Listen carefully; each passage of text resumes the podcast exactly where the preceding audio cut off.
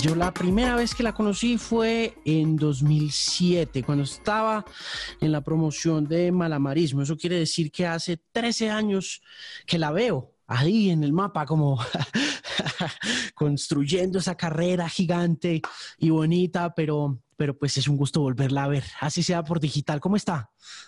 Muy bien, gracias. ¿Qué tal tú? Yo estoy bien, yo estoy bien, gracias a Dios. Dadas las condiciones, siento que como lo hablaba con alguien por ahí también del sector de la música, me siento afortunado de, pues, de poder conversar con, con, figuras como usted a pesar del encierro, ¿no? Es una cosa un poco eh, contradictoria estas épocas, eh, porque por un lado el distanciamiento social y todo, y por el otro, pues tener la oportunidad de seguir ejerciendo periodismo y conociendo a gente maravillosa como usted y volviendo a hablar, ¿no? Sí, es verdad, yo pensaba, digo, he hecho un montón de entrevistas, más que si no hubiera pandemia, creo que con esto del Zoom estoy hablando con más gente que, nunca.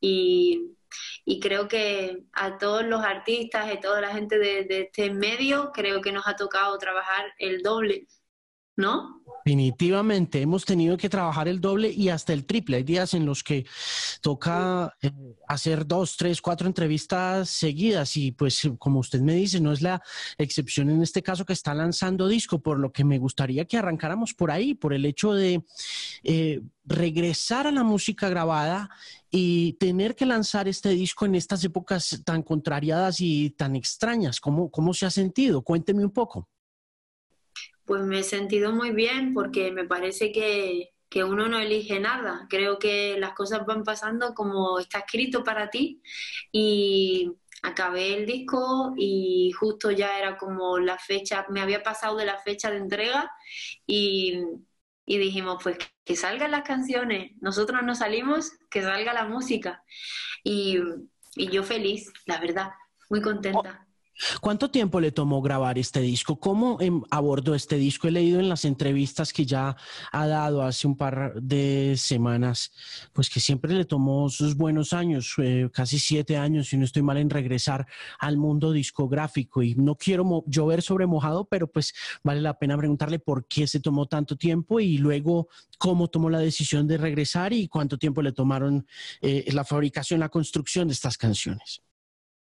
Pues fíjate, eh, la gente me decía que estoy loca porque hoy día la gente es muy fácil que se olvida de un artista, que cómo podía hacerme eso a mi carrera siempre, pero entiendo que hay algo más importante para alguien que escribe que es vivir porque si yo no vivo no, no, no puedo, no sé qué contar tampoco. Entonces yo no es que haya estado siete años haciendo un disco, yo no he hecho eso. El disco me tomó un par de años a hacerlo, ¿no? Producirlo y realizarlo, pero el resto del tiempo anduve en giras, anduve, eh, estuve una bebé también, eh, estuve viviendo, estuve haciendo cosas, estuve, pues, no sé. Bonito, bonito. No, es, es, una experiencia bonita y ese tema de llegar a la maternidad también eh, debe ser una experiencia muy bonita para un artista que durante tanto tiempo pues eh, ha, estado dedicada al ejercicio profesional, ¿no? Em, volvamos al álbum, volvamos al disco, a, a, la iniciativa de abordar nuevas canciones, a escribir las nuevas canciones, a las colaboraciones, a a lo bueno, a lo malo, a lo difícil, a lo fácil. Cuénteme todo sobre Mala. Pues, mm, ¿por dónde empiezo? Hice una canción que se llama Gitanas, que para mí fue el punto de partida de este álbum. Em, me conectó con mi centro, me hizo volver a Sevilla. Em, escribía, era una reflexión abierta sobre lo que es ser una mujer. Y creo que nunca en la vida había tenido un público tan preparado para escuchar una canción como esa.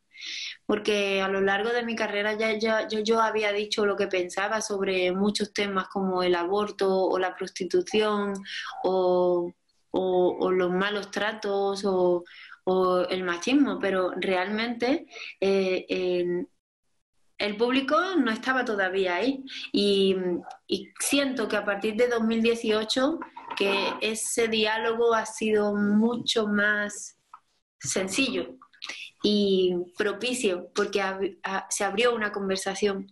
Entonces mm, me llenó de mucha energía el poder encontrar tal conexión. Hubo una violación que fue noticia en España y la gente salió a la calle, la gente estaba harta, la gente preguntaba quién me protege y era justo lo que yo estaba diciendo en la canción, ¿quién me protege? ¿Quién me protege? Y me parece que hubo una conexión brutal y entendí que las cosas estaban cambiando. Me sentí de verdad muy inspirada. Decidí hacer un álbum. Empecé a construir las canciones, empecé a, armar las letras, empecé a buscar el traje de cada una de las canciones. Eh, quería que hubiera involucrado muchos sonidos eh, quería que mm, se tocaran muchos temas, querían que reflejaran la mujer que soy hoy, cómo me siento, cómo, cómo, cómo, cómo me despierto, cómo me acuesto y quería que siguiera tuviendo pues el sello mío. Entonces fue, fue muy divertido. He hecho viajes, he estado encerrada en casas eh, por semanas haciendo letras o investigando cosas, probando, probando cositas. He trabajado con gente de, Francia, de, México, de, de, República Dominicana, de, un montón de lugares del, mundo, de Turquía, de, de muchos sitios. Y, y creo que ha sido muy bonito el hacer todo este, todas estas vueltas, toda esta, esta Mm, no sé, mm, fiesta, porque ha sido una fiesta, porque yo misma he descubierto cosas que, hacía, que no hacía antes, cosas que ya no quería hacer otra vez, mm, he revisado letras mías viejas, he escrito otras nuevas ha sido lo que es un álbum, para mí siempre es una gran foto y creo que es la mejor foto que me he hecho hasta el momento presente. Mm, refleja muy bien quién soy hoy y cómo me gusta que me vean también. Mm, no sé, no sé qué más decirte. Es un disco muy versátil, le iba a decir exactamente eso, que me parece que como lideresa y como figura muy importante de la cultura hip hop, ha tomado decisiones bien eh, osadas a la hora de impulsarse hacia otros lugares, ¿no? Y eso me parece muy bonito también, que, que una mujer que ha liderado tanto esos espacios de, del rap, del hip hop, decida también embarcarse en otro tipo de exploraciones, que regrese al flamenco de alguna forma también. No sé, creo que, que, sí, sin duda alguna el, el disco es supremamente rico y lleno de colaboraciones y quería preguntarle también por las colaboraciones, por cómo llega a ellas, por cómo encuentra a esos colaboradores, em, cómo decide llegar a ellos, por ejemplo, partiendo de Walshy Fire. Em, ¿cómo, ¿Cómo nace la idea de, trabajar con cada una de las personas con las que decide trabajar en este nuevo álbum? Em, desde el primer disco que yo he hecho, he estado buscando hacer algo diferente. Y la manera en que yo me expreso musicalmente es como yo entiendo la música y la entiendo según mis influencias desde pequeña. Para mí es importante que esté todo lo que es importante para mí desde niña, lo que me hace sentir en casa. Es como yo invito a la gente a mi habitación y en mi habitación hay todo esto. Hay un montón de discos de Bounty Killer, hay también mm, música de cumbia colombiana, también tienes música árabe, también hay algún disco de jazz, de Paz Mecení o cualquier cosa así rara que hizo Paco de Lucía en su día. Hay un montón de cosas que son como mis cosas, mis cosas, porque esas son mis cosas con las que yo he crecido y eso está en todo momento ahí en todo momento, a lo largo de todos los discos, ves ves brochazos de eso, vas, vas viendo pinceladas, vas viendo esos colores a lo largo de todos mis trabajos. ¿Qué pasa? Que hoy día yo, yo me siento mayor, me siento más en control, me siento como con más herramientas y, y acierto más a dibujar todas esas cosas. Pero Siempre eh, me ha gustado todo lo que hay en este álbum. Me ha gustado la electrónica, me ha gustado eh, transgredir lo que, lo que se supone que no hay que hacer, pues me gusta hacerlo. Mm, me veo, sigo siendo yo, me veo bastante, me veo muy, muy cercana a la misma que era hace 20 años realmente. Y por eso digo que me veo más mala que nunca. Es como un disco debut ¿entiendes? Así es que... Y, y todo lo que hay ahí es porque yo he querido buscarlo. Cuando dice Walshing Fire, eh, eh, para mí, eh, una persona como él, comprometido con, toda la cultura del dancehall, yo era tan fan de todo eso. Yo he bailado tanto en Madrid en los 2000, todo eso era lo más, eso era lo más. Había unos pedazos de fiestas increíbles y, y bueno, de verdad, Elephant Man, Sisla, Capleton, todos esos eran una, no sé, todos esos discos, todas esas músicas, Lady Sao, eh, eh, todo eso es, es algo que yo he disfrutado mucho y, he respetado y he admirado y, he gozado. Entonces, pues, trabajar con él es como, ok, es toda esa movida 2020, porque ellos lo que han hecho es mm, colocarlo todo y actualizarlo, ¿no? Es como yo entiendo, es la manera también de que ellos eh, siguen manteniendo viva esa llama y, pues poder participar en eso es para mí tan divertido, tan, tan emocionante, tan eh, vibrante. Así todo. También me ha gustado buscar eh, dejarme llevar por, por, por, un poco, pues, no sé, la, la, curiosidad. He conocido gente en internet y yo le he dicho, ok, mándame música. Y he descubierto gente que me ha volado la cabeza, como por ejemplo Paul Boutique, que es un muchacho de, de Francia, de, de Lyon, y, y, él ha hecho la música para el primer track del disco que se llama Nuevas Drogas, y me parece bestial, me parece bestial, me recuerda a ese hijo oscuro, mm, como, no sé, tiene unos bajos tan tremendos, hace una música increíble este muchacho, también ha hecho la música de Peleadora, eh, creo que crea unos paisajes que en los que me gusta ir, donde me gusta estar, porque hago una música que también mira mucho para adentro, hago una música que a cualquiera le puede parecer como un poco como, ay, no me interesa, eh, estás con tu loquera, ¿no? Pero a, a, mí me ayuda a estar bien y yo sé que hay mucha gente que le ayuda a mirar a ese sitio y descubre cosas y no quiero dejar de compartir ese tipo de canciones por mucho que me guste el perreo y por mucho que me guste también, yo que sé, otras cosas, no quiero dejar de hacer esa música. Entonces, pues, este disco me ha llevado a trabajar con un montón de gente porque yo soy así. A mí me gusta hacer nuevas amistades, a mí me gusta conocer nuevas cosas, me gusta rescatar cosas que a mí me han hecho feliz y, y toda la gente que está en el álbum me parece que es gente linda, gente que ama lo que hace y, que desprende luz. O sea, es eso. Está fabuloso, está fabuloso ese cuento, está una historia chévere. Mire, le voy a preguntar por algo ahora que estamos hablando de reggaetón, que estamos hablando de hip hop, que estamos hablando de dancehall, de una discusión que se está produciendo esta semana en Europa, particularmente luego de todos los eh, sucesos en Estados Unidos relacionados con la muerte de George Floyd en Minneapolis, y es la erradicación del término urban en listados, en... Eh, eh, en, eh, no sé, en catálogos, eh, etcétera. Eh, dice Warner en Inglaterra, y creo que esto lo cogió Universal Republic también, que van a dejar de llamar a la música que tiene ese origen negro música urban. ¿Usted qué opina de esa decisión? Me encanta. A mí me parece maravilloso, porque creo que, al igual que ha pasado con el flamenco, bueno, la cumbia también, yo no sé si ocurría con el flamenco, pero el flamenco es algo que, viene de, la gente de etnia gitana. ¿vale?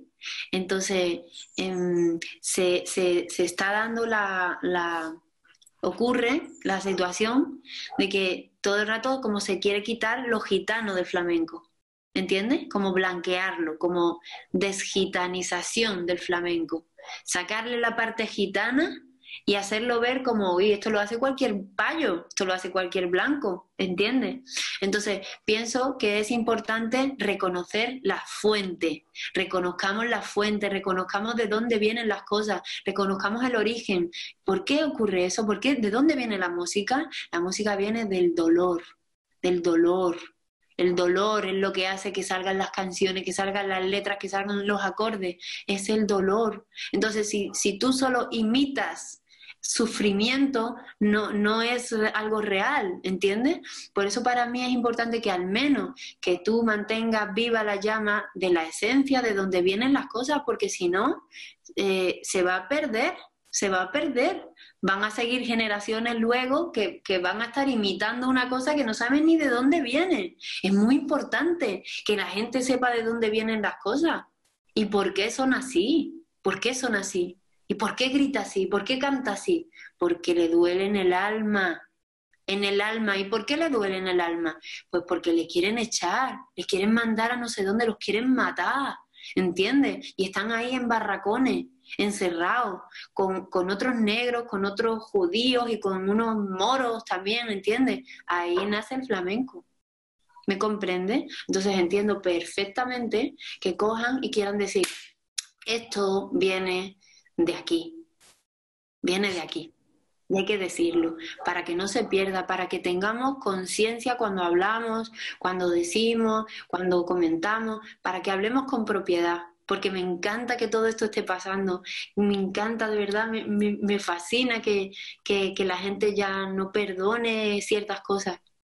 Es que de verdad es emocionante, es emocionante, porque si no seguiremos tragando y tragando y tragando. Qué bueno que haya una gente, una generación que esté diciendo, ya no se traga aquí más.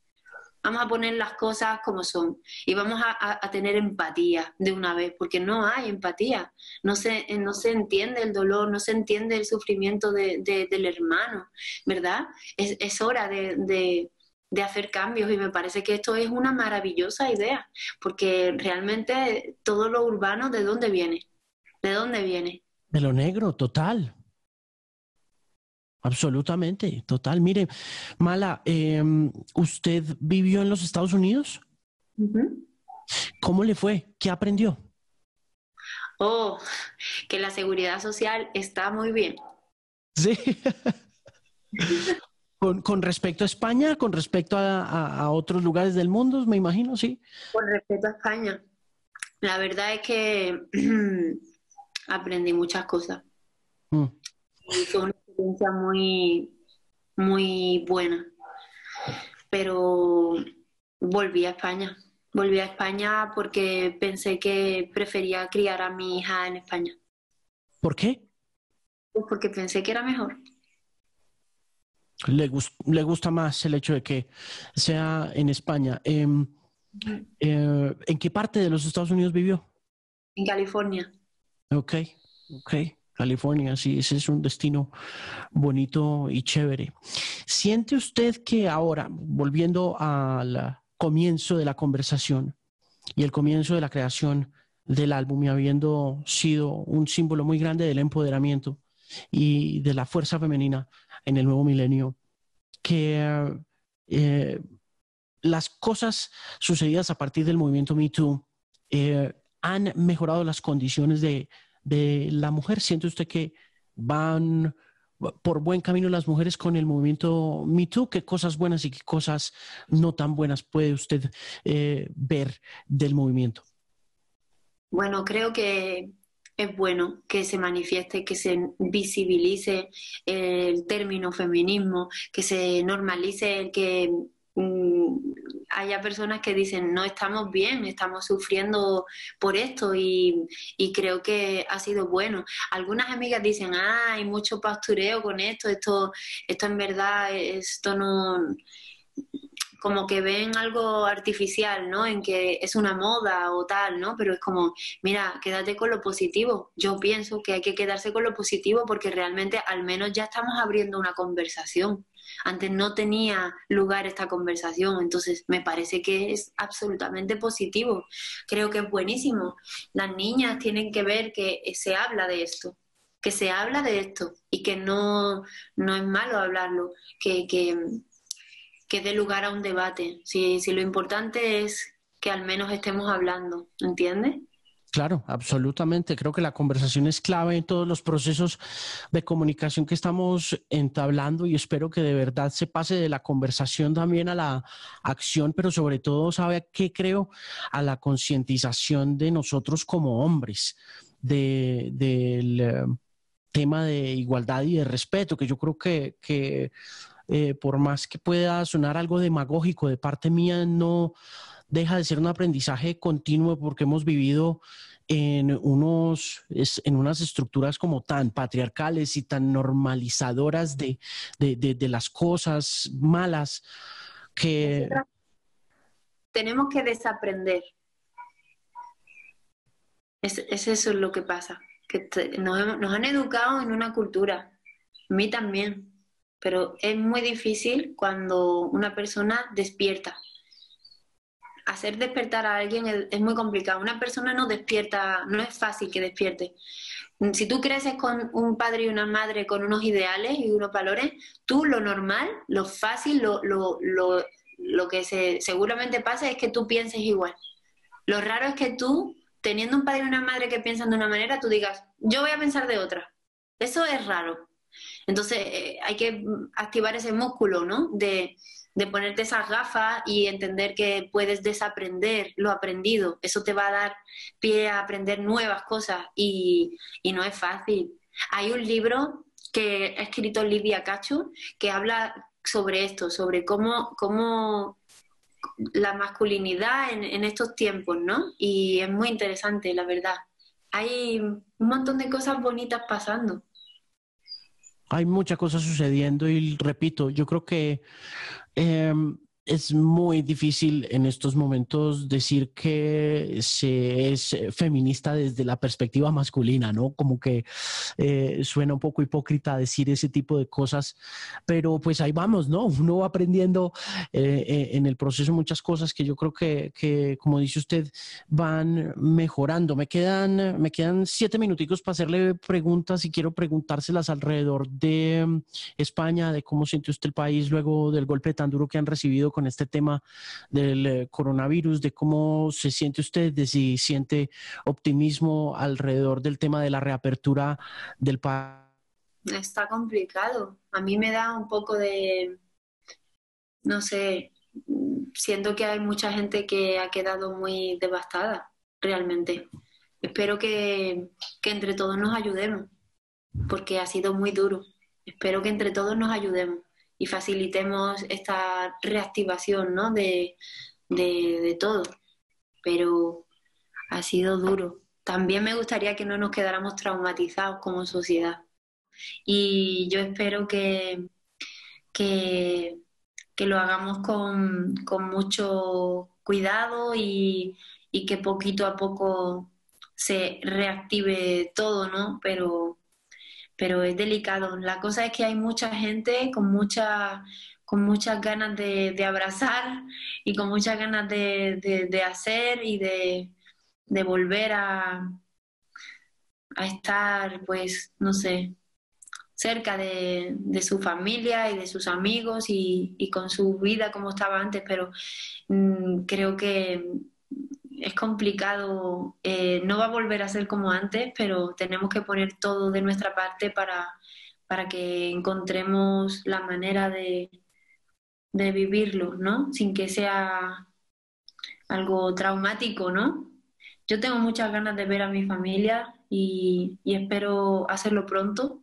imagino que todo el mundo lo que quiere es poder volver a, hacer sus negocios, hacer su trabajo, ha sido muy duro, es que no, no sé qué contestarte, la verdad. Yo tengo amigos en Italia y de verdad que yo no entendía como al principio no se nos dio, no se nos daba más información porque por un lado llegaba esta, estas noticias de Italia como algo súper grave y, aquí solo se hablaba de una simple gripe. Entonces, de repente, no, de repente era una pandemia global, muchísima gente muerta y, y, bueno, todo ha sido muy extraño. Yo imagino que la gente ahora va a ir con mucha cautela. Es lo que pienso, que la gente va a ir con cautela y poquito a poco porque el golpe ha sido muy duro.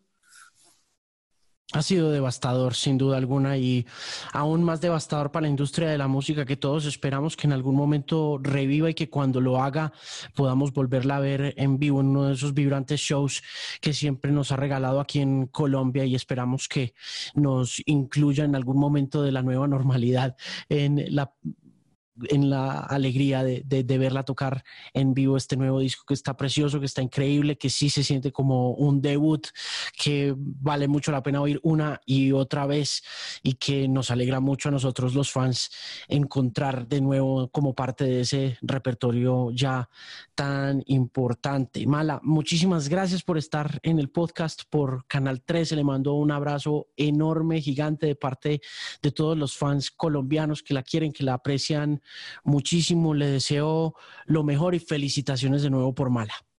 Muchísimas gracias Alejandro, de verdad que ha sido una entrevista hermosa y gracias a, de verdad, por darme la oportunidad de hablar de todas estas cosas y, y bueno, no sé qué decir, qué bellas palabras me has dedicado. Muchas gracias y espero que estés bien y que de verdad nos podamos encontrar en algún momento. Así será muy pronto. Muy buena noche, un saludo muy especial y mil bendiciones. Chao.